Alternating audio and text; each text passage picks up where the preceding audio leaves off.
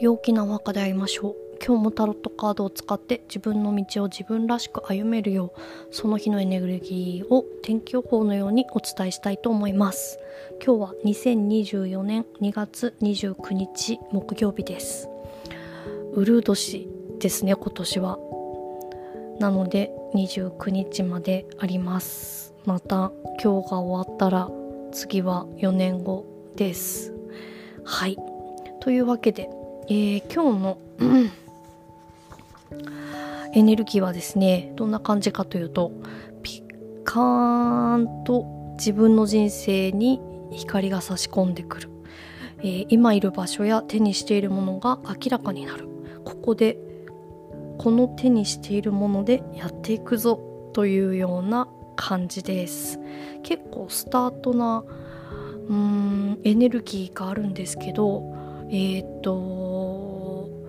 はい。まあというわけで、えー、今日がどんな雰囲気の日なのかどんなエネルギーが流れているかというキーカードが19番対応です。はい。うん。スタートのエネルギーあります。でも何かこう一からというような感じではなくて、えー、今までの積み重ねを、えー、持っていくというようなスキルあるぞというようなスタートです。こうしかも冷静にですねその何かを自覚できるという感じであの何か気づきとか発見とかがある。でそれは、えーと、今までの経験あってのものでものでその気づきによって何かをスタートさせたくなるというような感じです。同じこと2回言ったような感じがするんですけど。まあそんな感じですね。なのでうーんゼロからじゃないんでその今までやってきたことの延長線上ということもないんですが何かスキル自分の今、えー、培ってきたそういう経験とかスキルとかをこう使うことでああこんなことができるんだみたいな